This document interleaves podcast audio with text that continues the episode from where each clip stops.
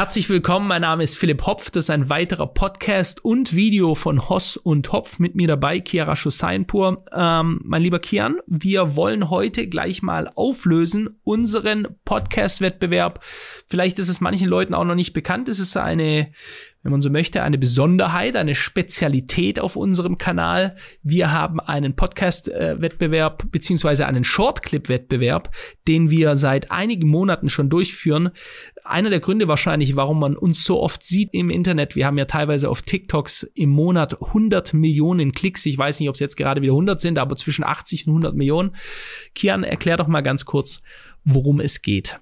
Ja, es ist ein Wettbewerb. Jeder kann TikToks erstellen, Reels und Instagram Shorts, muss sie dann auf allen drei Plattformen hochladen und die, die viral gehen, beteiligen sich dann an einem Gewinnpool, der jeden Monat zweieinhalbtausend Euro entspricht bisher. Und äh, der erste Platz, der die meisten Klicks hat, der kriegt nochmal einen extra Gewinn von 500 Euro, der auch innerhalb dieser zweieinhalbtausend Euro ist. Und da haben wir jetzt wieder die mhm. Auswertung für den Dezember. Wir haben fünf Gewinner mit über eine Million Klicks.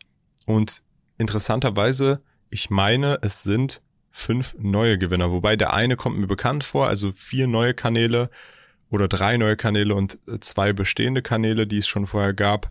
Und ähm, ja, da kriegt jetzt jeder jeweils 400 Euro zugeschickt per PayPal. Und der Nummer eins kriegt nochmal zusätzlich 500 Euro. Sein Reel hat 2,1 Millionen Klicks erreicht von Ed Hosshopf Und, Den kenne ich äh, noch nicht. Ja, Glückwunsch an dich für die 900 Euro. Ihr könnt alle kostenlos mitmachen, Freunde. In der Videobeschreibung verlinkt, wie das Ganze funktioniert. Im Google-Formular stehen die Regeln drinne. Ja, oh, Glückwunsch, muss ich auch sagen. Ja, das ist echt toll, dass ähm, es auch unterschiedliche Leute sind. Wir hatten ja ein paar Mal auch ähm, wiederholende Gewinner. Ähm, Im Endeffekt geht es darum, er erstellt ein Kurzvideo. Wenn dieses Kurzvideo innerhalb dieses Monats, des Monatszeitraums, die eine Million Klicks überschreitet, dann seid ihr automatisch im Gewinnpool mit dabei. Dann gibt es eine Liste, wo man sich eintragen kann und das wird dann von uns überprüft, ob das auch alles korrekt ist, ob hier nicht gefaked wurde und wenn das dann wirklich über eine Million Clips sind, äh, Klicks sind, dann seid ihr da automatisch mit dabei und so haben wir jeden Monat zwischen, ich glaube, es waren auch mal nur drei oder so und es waren aber auch mal 14 unterschiedlichste ähm, Kanäle und Personen, die die Millionen überschritten hatten und daher kommt auch diese Viralität natürlich. Das ist eine tolle Sache, die wir hier weiterführen und die wir wir auch alle bisher selber gezahlt haben, ohne Werbung. Wir machen ja jetzt erst seit, ich meine, im zweiten Monat machen wir Werbung auf unserem YouTube-Kanal, um das Ganze eben auch zu refinanzieren. Und da wollen wir in Zukunft dann auch die Pots nochmal anheben. Also sobald da mehr Werbegelder generiert werden und das über den ganz normalen Kosten drüber geht, werden wir das auch reinvestieren und den Pot hier nochmal deutlich erhöhen. So, starten wir direkt mal los mit unserem heutigen Podcast. Wir haben uns wieder Community-Fragen ausgesucht. Äh, wir nehmen das ja immer sehr ernst, wenn, äh, wenn ihr uns Punkte reinschreibt, die wir dann gerne besprechen sollten. So machen wir sehr gerne. Kian, nenn doch mal gleich die erste Frage. Erste Frage, die ich mitgebracht habe hier ist, guckt ihr noch soziale Medien, um euch unterhalten zu lassen? Heißt YouTube, Videos, Twitch-Streams oder TikToks, die ihr einfach in eurer Freizeit anschaut, ohne Hintergedanken auf die Arbeit? Hm. Also ja, mache ich. Ich schaue mir unterschiedlichste Sachen an. Äh, ich schaue mir Analyse-Sachen meistens an, also in die Richtung. Dann muss ich sagen, was ich noch äh, im Bereich, wenn du so willst, Time Waste ich bin ja, was Sport angeht, ich war früher sehr Fußball fixiert. Das hat, diese Liebe hat mich, ich schaue es zwar manchmal noch und so und ich schaue mal ein bisschen News an, aber es hat mich einfach verlassen seit Corona. Komischerweise, seitdem, während Corona Lockdown die ganzen Stadien leer waren nur noch die Fußballspieler und die Trainer und das Trainerpersonal und da hast du so die einzelnen Schreie reingehört. Da, irgendwas hat's bei mir dann den Schalter umgelegt und seitdem beschäftige ich mich nicht mehr so sehr äh, damit, aber mit was ich mich seit einigen Jahren beschäftige und fast jeden einzelnen Kampf sehe, Pay-per-View, egal was, ist UFC, also Ultimate Fighting Championship, Cage Fighting, Mixed Martial Arts, also ja, im Endeffekt Kampfsport. Ähm, und äh, da schaue ich mir meistens an, was weiß ich, die neuesten Kämpf Kämpfe, die zusammengesetzt werden oder so. Boxen interessiert mich auch. Ich boxe ja selber seit einigen Jahren. Ähm, und das ist auch immer schon so eine Sportart gewesen, also Heavyweight Boxing und, und welche neuen Kämpfe werden angesetzt oder so. Erst war in Riyadh in Saudi-Arabien hat Anthony Joshua gekämpft und Deontay Wilder, also ein Brite, der britische Starboxer, einer derer und ein amerikanischer. Sowas schaue ich mir an und dazu schaue ich mir dann auch Berichterstattung an auf äh, auf YouTube. Sonst TikToks oder solche Geschichten schaue ich mir eigentlich gar nicht an. Ja, das war's eigentlich. Interessant, okay. Bei mir ist es tatsächlich so, ich war ja früher auch sehr, sehr viel in dieser YouTube-Bubble, habe viele YouTube-Videos geschaut. Das gucke ich gar nicht mehr. Ähm, jetzt, wo ich krank war, lustigerweise bin ich mal wieder da reingetaucht, habe ein bisschen geswiped auf TikTok, war ein bisschen auf YouTube ähm, und muss sagen, ich bin froh, weil man verpasst gar nichts. Man kriegt so ein bisschen den Klatsch und Tratsch halt mit von dem, was gerade passiert, aber es ist wirklich reine Zeitverschwendung und das mache ich in der Form schon wirklich seit Jahren nicht mehr. Wo ich viel Inhalte konsumiere, ist Twitter. Ich bin wirklich, wenn man die Bildschirmzeit bei mir auf meinem Handy reinschaut, Twitter ist fast alles. Ich gucke auch nicht auf Instagram rum oder auf TikTok rum, sondern größtenteils auf Twitter. Größtenteils ist es Finanzcontent, aber mein Twitter-Feed besteht auch viel aus KI-News, Technologie-News und auch Biohacking, also auch Gesundheitsnews. Das finde ich halt dann immer spannend, auch so ein bisschen, ja, Klatsch und Tratsch in den Areas natürlich. Ähm, aber so richtig YouTube-Videos schauen, Twitch-Streams habe ich das letzte Mal geschaut, da war ich, glaube ich, 16, 17, ähm, wo ich die wirklich aktiv geschaut habe, aber äh, größtenteils ist es halt wirklich einfach nur Entertainment, der in dem Sinne einmal da, aber dann eine Stunde später weiß man noch nicht mehr und es spielt auch keine Rolle mehr, was man da gerade gesehen hat. Und das ist dann halt wirklich einfach immer nur so ein Zeitfiller. Man merkt es auch bei TikToks, bei dem Swipen einfach immer mal wieder irgendwas, was, oh, kurz drei Sekunden interessant, dann ist es wieder weg und dann ist aber die Zeit im Hintergrund weg, die man für etwas Sinnvolles hätte nutzen können oder etwas mit anderen Menschen zusammen unternehmen, etwas, was wirklich Spaß macht. Deswegen, da verzichte ich äh, weitestgehend drauf, aber ich kann es auf jeden Fall verstehen. Also wirklich dieses TikTok öffnen und dann hat man was Spannendes und dann will man wieder was Spannendes sehen und dann swipet man einfach durch. Es ist schon, ich kann da verstehen, wenn da Leute süchtig sogar teilweise von sind, aber da muss man wirklich Abstand versuchen von zu finden und ähm, äh, ja, entertainmentmäßig sich irgendwas suchen, was äh, vielleicht ein bisschen, bisschen, bisschen mehr Wert noch mit sich bringt oder ein bisschen zumindest ich meine sogar schon Langform-Content ist positiver, wenn man ihn konsumiert, als Kurzform-Content, weil der Kurzform-Content wirklich so vergänglich einfach ist. Was sagst du, Philipp? Ich sehe das ganz genauso. Das ist eine solche unsere Gesellschaft. Also äh, diese ganze Swipe-Scheiße, äh, das ist, sag ja nicht nur ich, sondern das wird ja jeder Psychologe bestätigen, das ist, das ähm, erhöht das Kurzzeit äh, oder oder die anders gesagt. Es verringert ähm, die Aufmerksamkeitsspanne. Es verstärkt die verringert die Aufmerksamkeit und es stärkt die Ungeduld des Menschen. Ja? Und dieses, äh, da gibt's ja so krasse Videos von so kleinen Babys, die man oder oder Kleinkindern, die man schon an Handy lässt, die nachts wenn sie schlafen, machen sie die Bewegungen noch auf dem Handy, ja, also die, die werden gefilmt und die machen die Swipe-Bewegung, ja, und das ist also, das ist schon quasi voll in ihren Hirnen drin und das ist ganz schwer, das rauszukriegen. Das, da bin ich, also ich kann nur jedem sagen, limitiert eure Zeit am Mobiltelefon, an, an den äh, elektronischen Geräten. Ich bin da selber viel zu sehr dran. Ich muss auch sagen, wie Kian, Twitter ist Twitter ist mega, was das Thema angeht, weil du einfach in alle Richtungen informiert werden kannst. Äh, Informationen, was Finanzcontent angeht, ist mega geil. Also äh, das ist für mich die Plattform Nummer eins, was äh, Informationsbeschaffung angeht, definitiv.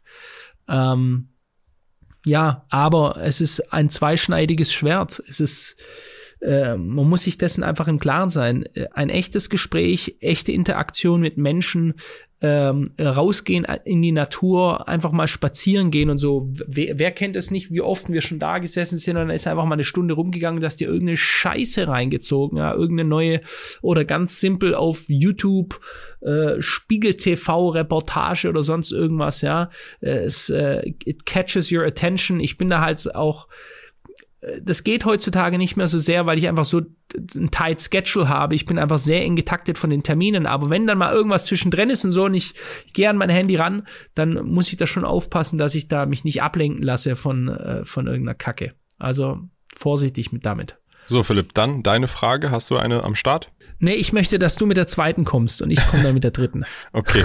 Ich habe noch eine zweite Frage. Was ist eure Meinung zum Thema WEF? Und Agenda 2030. Oh. Da okay. habe ich nämlich was Interessantes okay. zu erzählen, Philipp. Hm. Ich werde nämlich wahrscheinlich, du weißt ja bekanntlich, der WEF ist vom 14. bis 18. Januar. Ja. Also wir haben jetzt ja. noch, äh, ja, zwei Wochen hin. Ich werde dieses Jahr nach Davos fliegen zum WEF. Mhm. Ich werde nicht beim WEF mit den Regierungsführern am Tisch sitzen.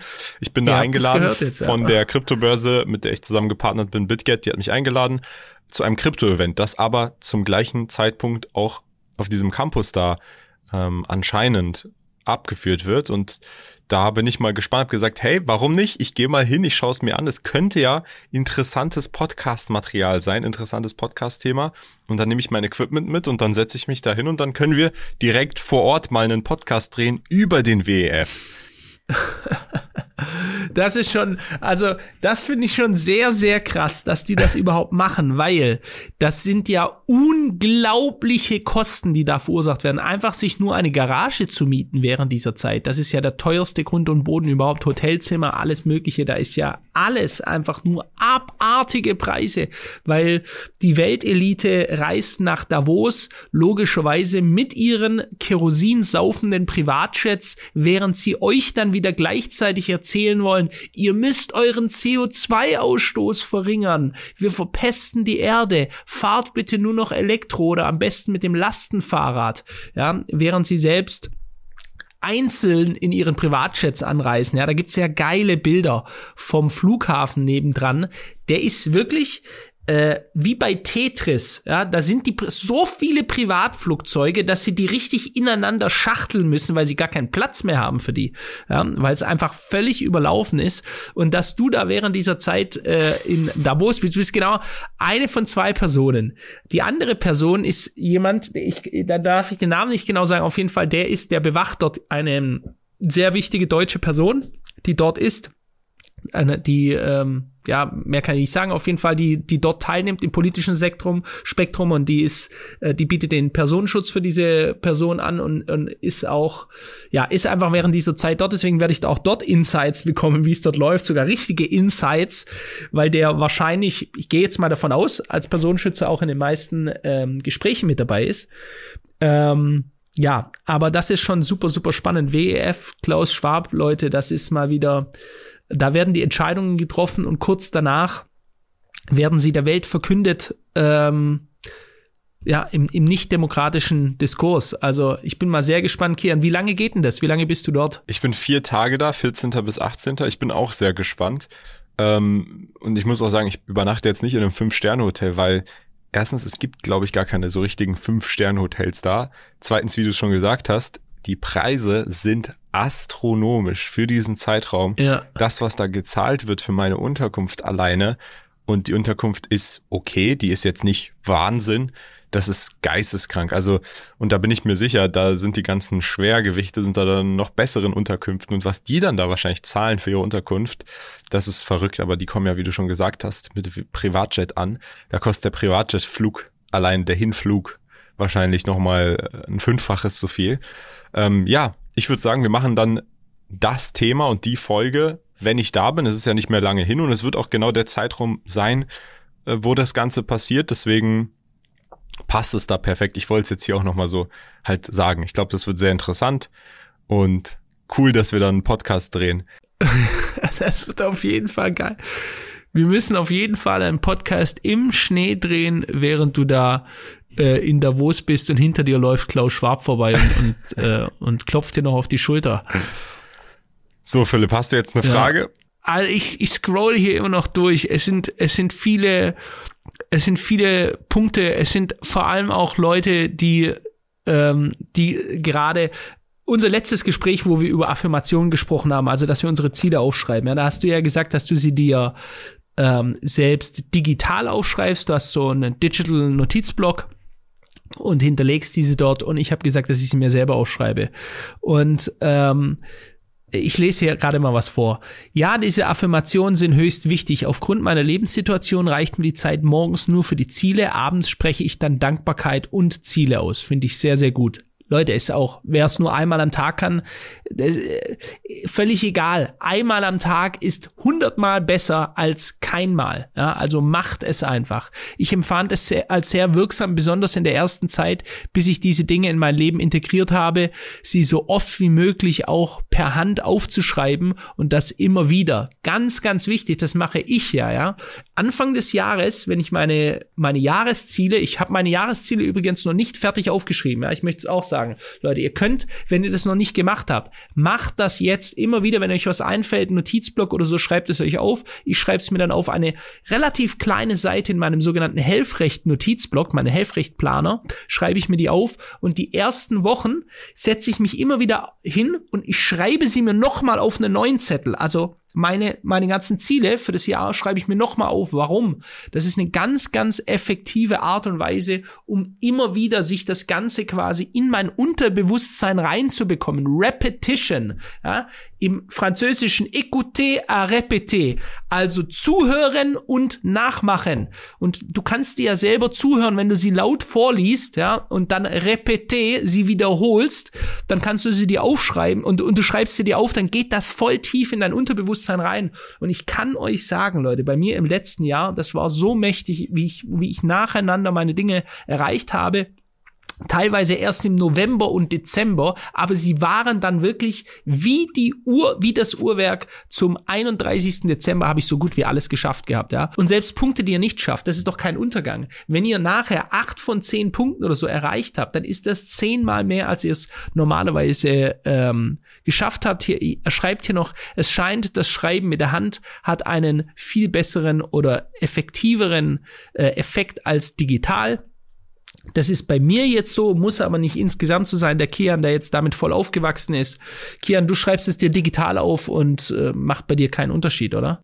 Genau, bei mir ist es besser sogar. Ich war, kann mich noch an Schulzeiten erinnern, wo ich das mit Hand geschrieben habe oder ich musste. Ich war in Deutschleistungskurs, wirklich Seiten, zwölf Seiten, 18 Seiten immer mit der Hand meine Handschrift ist grausam. Es hat, es wurde nie besser. Man denkt ja, wenn du mehr schreibst, wird's irgendwann besser, aber es wurde nie besser. Ich hatte Deutsch und Geo und in beiden Leistungskursen musste ich immer teilweise 20 Seiten schreiben und die waren inhaltlich alle super, aber meine Handschrift war immer schrecklich. Und äh, für mich war immer schon Computertippen besser und auch genauso einprägsam, beziehungsweise ich kann ja dann zurück drauf greifen, wenn ich es brauche.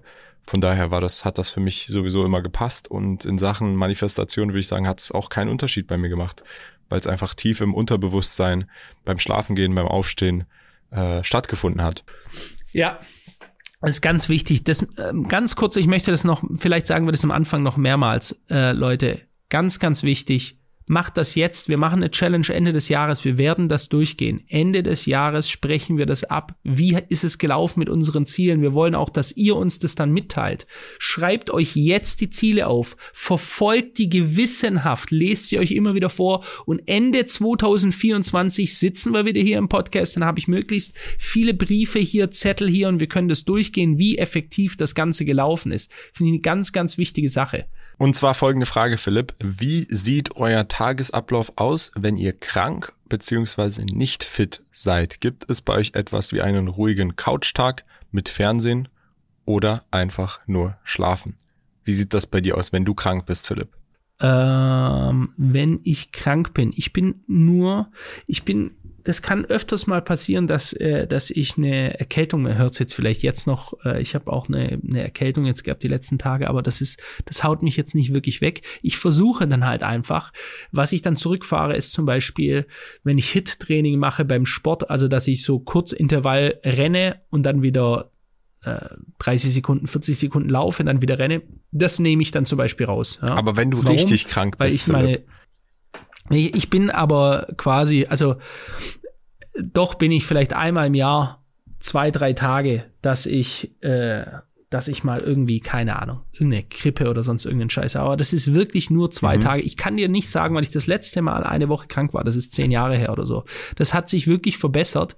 Mit Kaltduschen und Eisbaden ähm, ist das bedeutend besser geworden. Da kann es auch mal sein, aber selbst mit einer Erkältung jetzt zum Beispiel oder so, ich, äh, ich bin jetzt heute Morgen nicht Eisbaden gewesen, aber ich ganz normal nur die kalte Dusche, obwohl ich meine jetzt meine Lungen und ich merke, dass ich jetzt erkältet bin, aber das ähm, ziehe ich dann trotzdem durch. Also klar, dann schaut man vielleicht mal, keine Ahnung, irgendeinen Film an oder so, aber meistens ist es einfach, äh, warum ich nicht mich einfach nur gehen lasse im klassischen Sinne, ist, weil ich habe halt nicht einfach einen, einen, Job als Angestellter irgendwo, sondern ich habe einfach E-Mails, die kommen bing, bing, bing, bing die ganze Zeit rein und Aufgaben, die erledigt werden müssen. Das, den Aufgaben ist es scheißegal, ob ich krank bin oder nicht, das interessiert die nicht ja, sondern die wollen einfach nur, die sagen, hallo, ich will erledigt werden.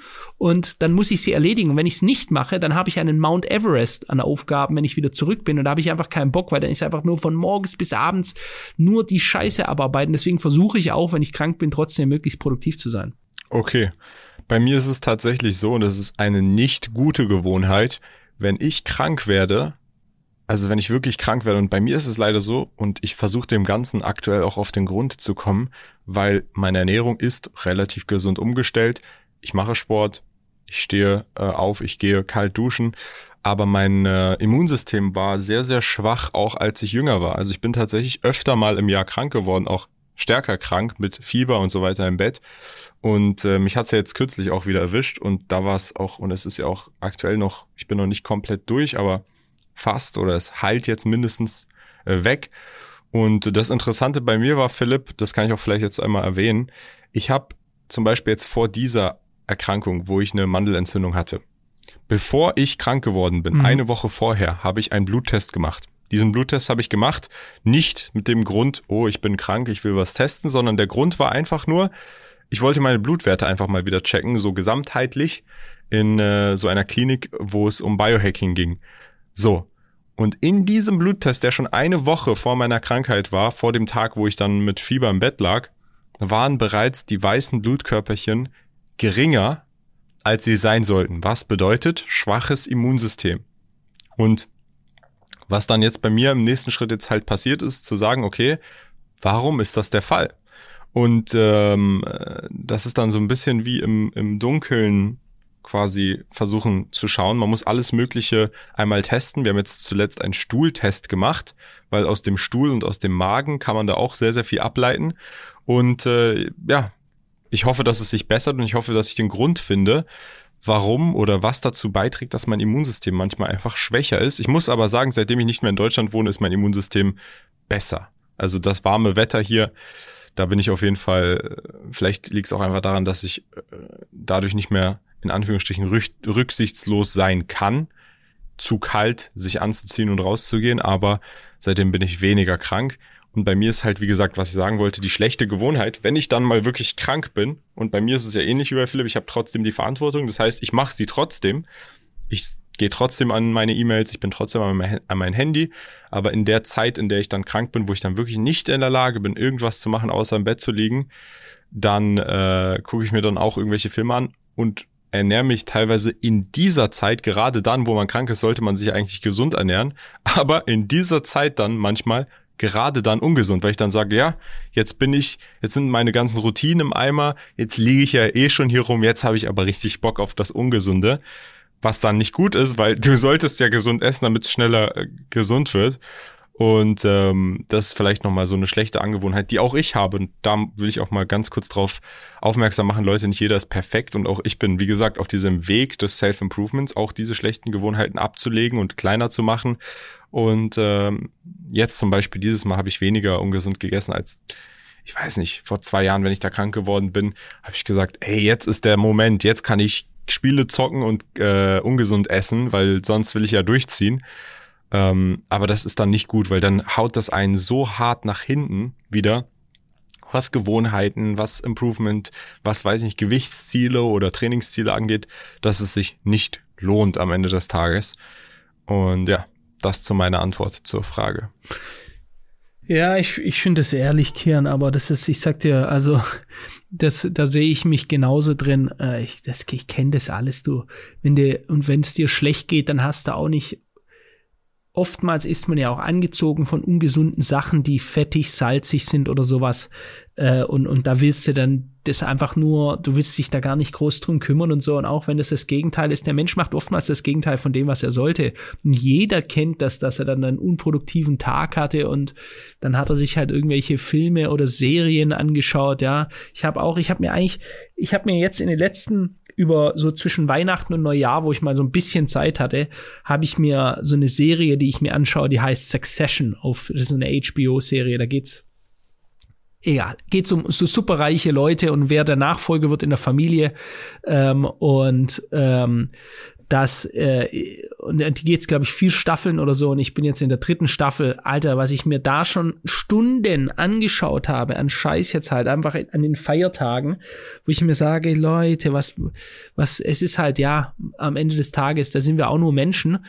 Und ähm, trotzdem ist es wichtig zu reflektieren ja, und sagen bringt mich das wirklich weiter? Bringt es mich meinen Zielen weiter wenn die Antwort Nein ist, dann Leute, überlegt euch, ob ihr es, ob es weiter betreiben wollt oder eben nicht. Ja, das ist schon, schon eine wichtige Sache, da, darüber nachzudenken und, ähm, und das dann auch dementsprechend zu ändern.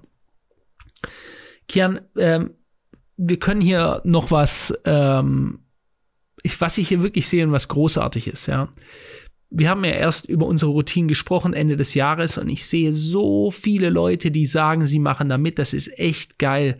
Hier schreibt einer, ihr seid, ihr zwei seid ein reißender Fluss von Inspiration und Motivation. Vielen Dank für eure Podcasts ähm, und dass er äh, seine Ziele aufschreiben wird und wir er auch mitmachen möchte am ähm, am unserem es ist ja kein Wettbewerb, aber daran, dass wir einfach sagen, okay, wir wollen das hier, hier mit allen mitgehen, Ziele aufschreiben, verfolgen und den Beweis antreten, dass ihr viel mehr erreichen könnt, wenn ihr es einfach mal proaktiv gemacht habt. Ja. Hier schreibt einer, haben jetzt einige Routinen angewöhnt, die ich weiter ausbauen will. Das Routinenvideo von vor zwei Wochen hat mich inspiriert, damit anzufangen. Vielen Dank für den Mehrwert, den ihr liefert.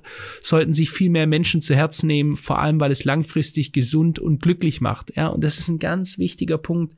Gesundheit und Glück haben auch sehr viel mit der Psyche zu tun. Ja, und wenn ihr äh, öfters Sport macht, wenn ihr euch bewegt, wenn ihr etwas für euch tut, worauf ihr stolz sein könnt, dann ist das, dann bringt das eure Psyche mental so viel mehr, weil ihr könnt euch selber sagen, hey, heute war ein guter Tag, ich habe was gemacht für mich, ich bin morgens mal früher aufgestanden, ich habe nicht als erstes ins Handy reingeklotzt, sondern ich habe vielleicht meditiert, ja, ich habe Kian nimmt seine Rotlichtlampe oder wie ich nach dem Aufstehen jedes Mal eine Überwindung.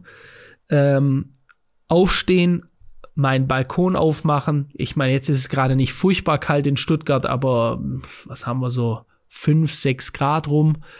Da ist es Eisbad.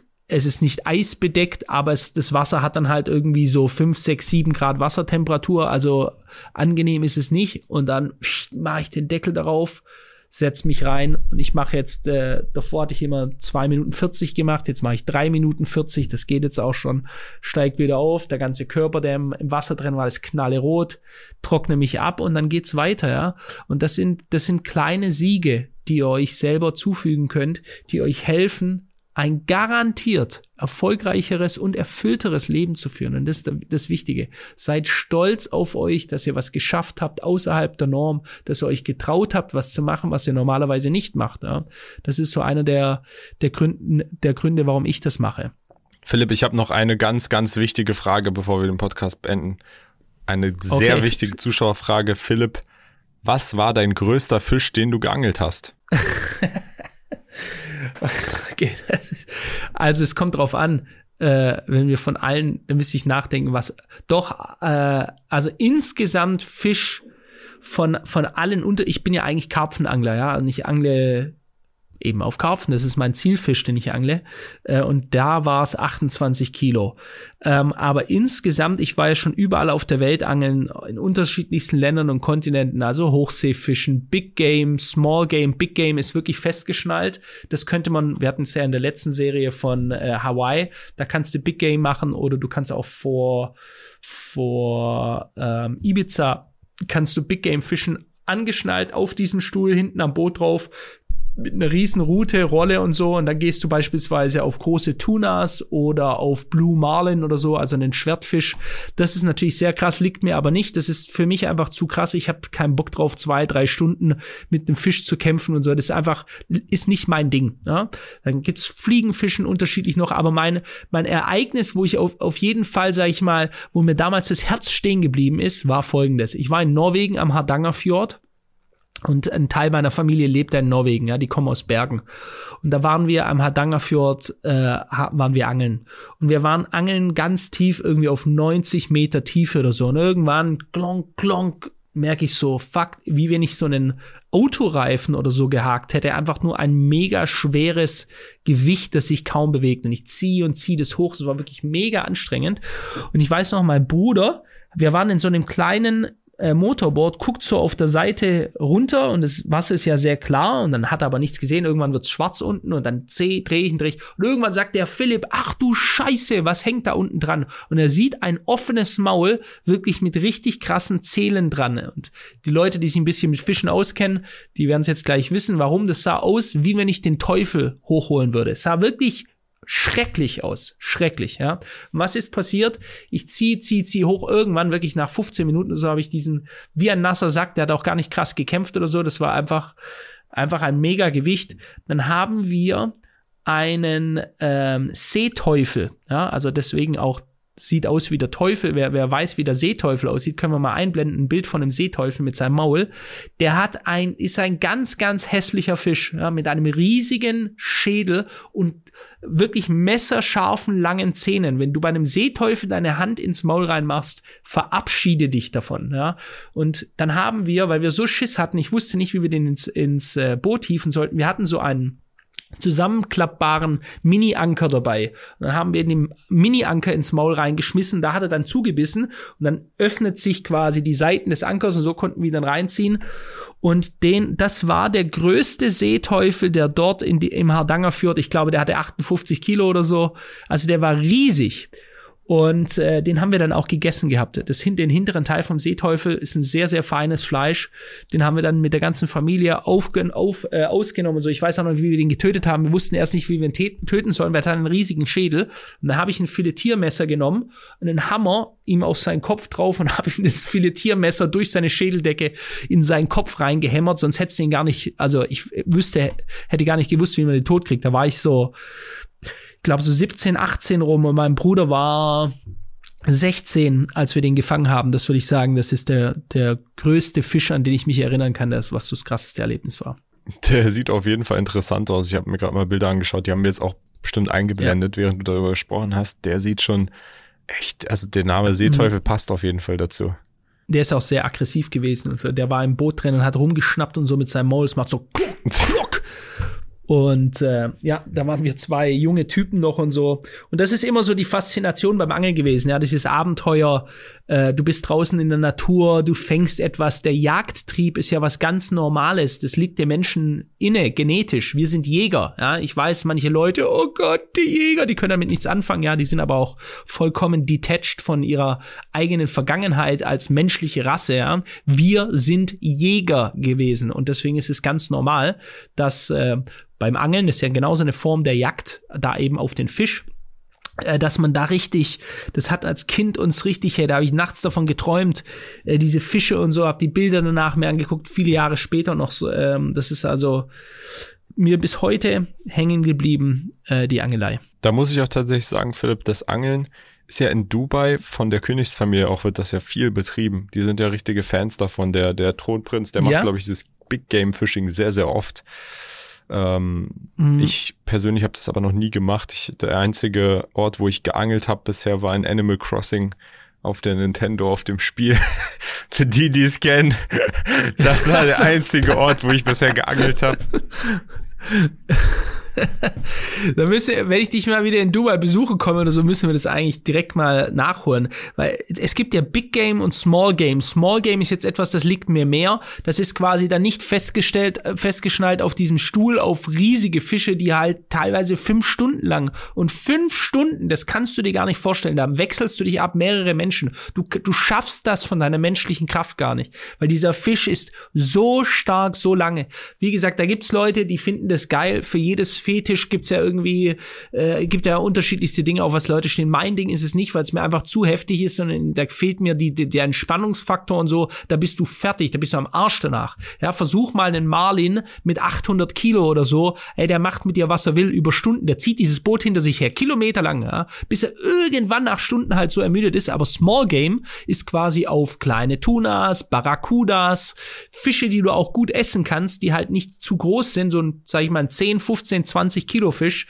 Ähm, und äh, das ist geil, das kann man, da kann man sich sicher einen, äh, einen Charterboot mieten irgendwo bei Dubai oder zwischendrin und, und da können wir mal angeln gehen zusammen. Das wäre ja auch ein geiler Podcast. Da müssen wir uns halt von dem, von dem dritten filmen lassen und dann sind wir zusammen. Absolut, Leute. Äh, Lasst ein Like da, wenn ihr das sehen wollt, wie wir angeln gehen in Dubai. Und dann würde ich sagen, war es das vom Podcast, oder Philipp? Freunde, Sehr gerne. wenn es War euch gefallen hat, lasst ein Like da und dann sehen wir uns beim nächsten Mal. Bis dann. Ciao. Bis dann. Ciao, ciao.